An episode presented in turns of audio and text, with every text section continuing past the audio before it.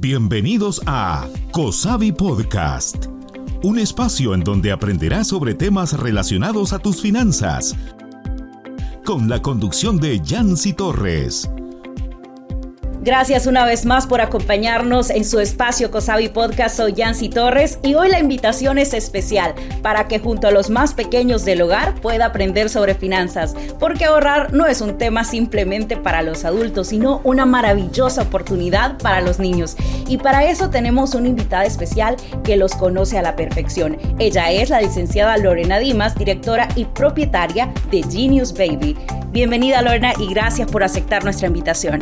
Gracias Jancy por la invitación, ¿verdad? Aquí estamos para hablar de precisamente lo que tú decías, el tema ahorro, que creo que acá a nivel eh, sociedad de Salvador es un tema no enseñado a los niños, ¿verdad? Y qué técnicas, de qué edad también podemos nosotros eh, hablar de este tema tan bonito.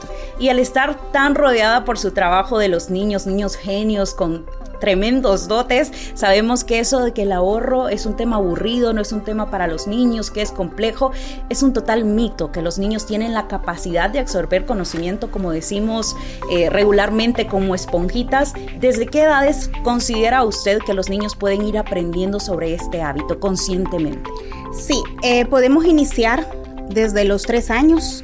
¿Verdad? Entre más temprano esté el bebé, ¿verdad? Entre más temprano esté el niño, tenemos la facilidad de que él aprende fácil, como tú lo decías.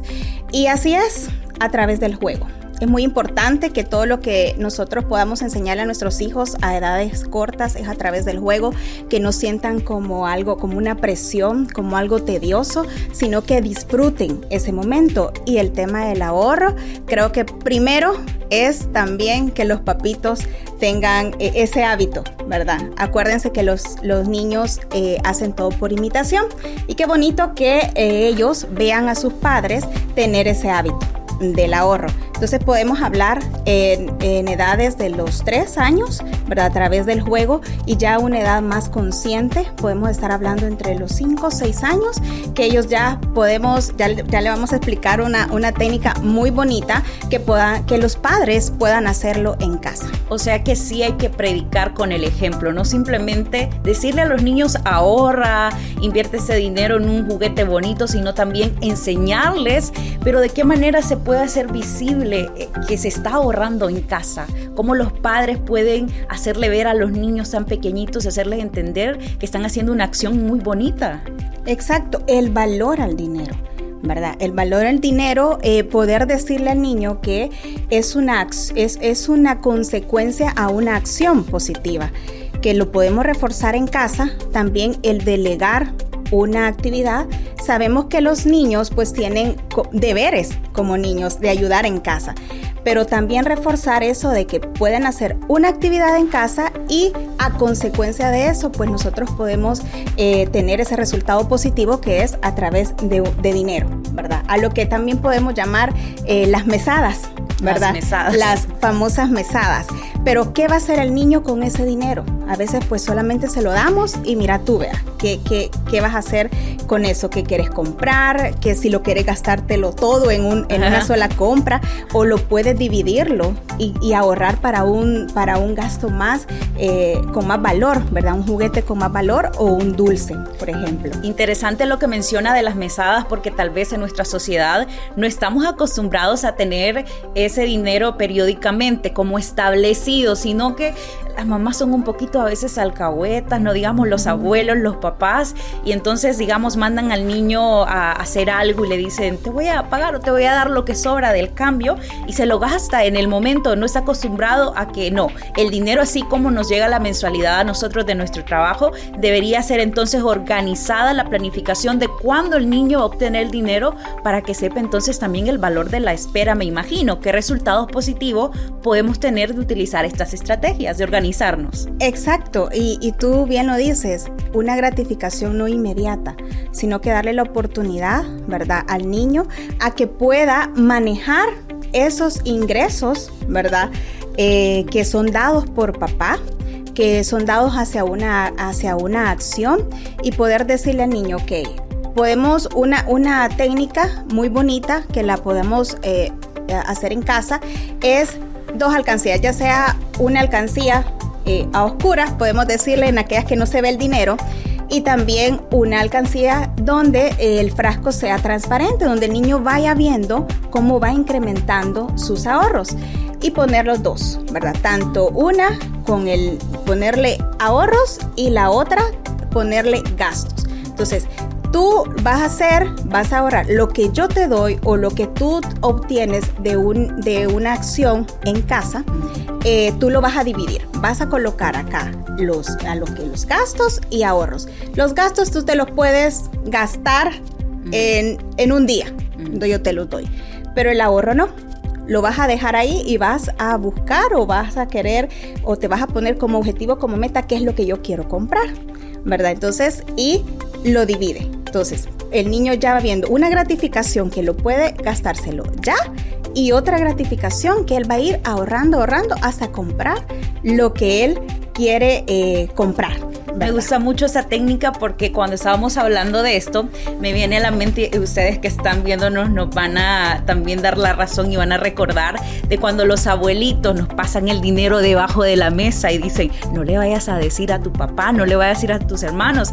Entonces sabemos que ese dinero nos lo están regalando para que compremos lo que tanto nos gusta y nosotros, yay, qué bueno, nuestros abuelitos los queremos tanto por eso, pero luego viene la parte del villano, donde viene la mamá o el papá y le dice, te dio dinero tu abuelo, tráete, lo voy a guardar. Entonces de esta manera estamos viendo el gasto como una forma divertida, pero el ahorro donde dice papá y mamá trae el dinero que te lo voy a guardar, no nos gusta, no nos agrada, lo vemos como el villano. ¿Cómo podemos solucionar también? Porque inconscientemente estamos enseñando eso a los niños. Cuando eh, el abuelo le dé el dinero a escondidas y el papá se lo pide y no le estamos informando por qué es que hay que ahorrarlo.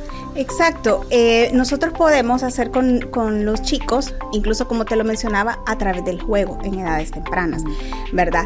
Sí, decirle al niño qué es lo que él quiere comprar. Ok, mi abuelito me lo da, sí me dice, es mío, sí, es tuyo, pero tú lo puedes administrar. ¿Verdad? O sea, tú tienes la, la, autoridad para poder decir, ok, yo ahorro, y yo gasto, como dices tú, viene la mamá y te dice, dame, yo te lo, incluso hasta ahorros de nuestros hijos, luego lo tomamos en algún gasto de emergencia, ¿verdad? Pero eh, poder decir a, él, al, al, niño, crearle conciencia, creo que subestimamos la capacidad de, de aprendizaje con los chicos, creo que subestimamos la capacidad de análisis que ellos tienen hasta la fecha. Si bien es cierto, estamos ahorita en un mundo de que pues todo lo tienen ya, ¿verdad? Eh, abren el dispositivo, buscan una información y lo tienen ya. Y eso quieren lo mismo hacer a la hora de comprar algo, yo lo quiero ya. O sea, no, no un proceso de ahorro para él y luego pues pues comprarlo. Entonces, poder decirles y sí, sentarse con ellos, ¿verdad? Y a la vez hacer un ejercicio. Ok, podemos dividir el, eh, ese eh, entre los gastos y, el ahorro y también hacer la actividad, llevarlo a comprar, llevarlo tal vez en un tiempo eh, no tan largo para que ellos sientan esa gratificación, para que ellos sientan la importancia del ahorro. Y no solo ahorro, ¿verdad? Sino que ahorras y ese ahorro tú lo puedes multiplicar. ¿Cómo? Bueno, pongamos un negocio. ¿Por qué no? ¿Por qué no empezar en edades tempranas con poniéndole, ok, vende chocolates y mira, los 10 que pusiste en chocolate se te va a multiplicar, ¿verdad? Y tienes más, más ingresos. ¿Por qué no? Creo que creo que lo mismo, lo mismo a nivel de sociedad porque pensamos que no son capaces, porque subestimamos su inteligencia y es muy importante como padres dar ese acompañamiento. Como lo decíamos, el ejemplo. Sobre todo ser honestos. Hay dos cosas que yo rescato de lo último que acaba de mencionar. Y una es que los padres de verdad seamos honestos con los hijos porque pasa esto que luego generan la desconfianza cuando se es adulto porque el padre dice, sí, te lo voy a guardar y se lo termina gastando. Hay que respetar el dinero de los niños porque aunque son niños merecen ese respeto. Y cuando son adultos creo que por eso hay muchos que tienen la desconfianza también porque dicen, no, es que están, esta institución está jugando con mis ahorros, es mi dinero. Entonces desde pequeños yo creo que una es eso, respetar el dinero de los niños y la otra también eh, me gusta mucho lo que está diciendo que la gente en nuestra sociedad de repente subestima la mente de los niños, creen que no son capaces de aprender, pero creo que es el momento ideal para enseñarles. Y otra pregunta que me surge es en qué épocas hay que enseñar el ahorro. O sea, solo vamos a enseñar el ahorro durante el niño estudiando, en vacaciones, en feriados, porque hay fechas también que nosotros, incluso de adultos, tiramos la casa por la ventana. Navidades, por ejemplo, que se compren todos los juguetes y a veces tal vez eh, priorizamos con juguetes o con cosas pasajeras y no le decimos a los niños, por ejemplo, invertirlo, que es la otra parte que mencionaba, en lugar de este dos juguetes, ¿por qué no compras un juguete y te compras el libro que vas a utilizar el próximo año en tus estudios? ¿Qué tal sería esa idea?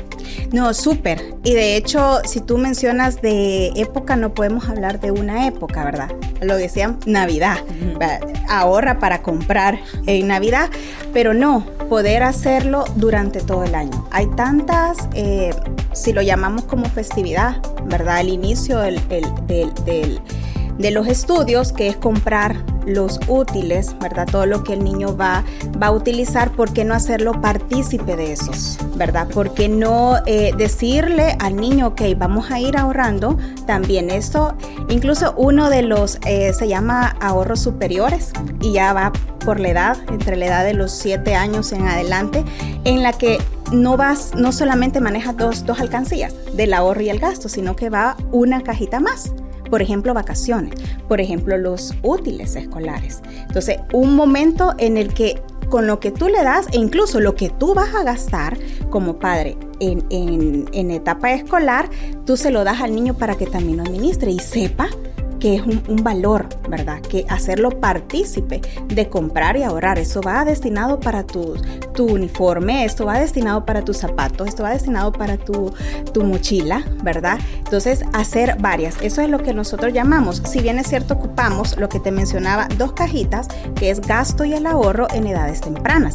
Y después ya poder en un ahorro superior donde tú le puedes destinar a lo que tú decías, no por, por época, ¿verdad? Por vacaciones, por Navidad, por eh, etapa escolar.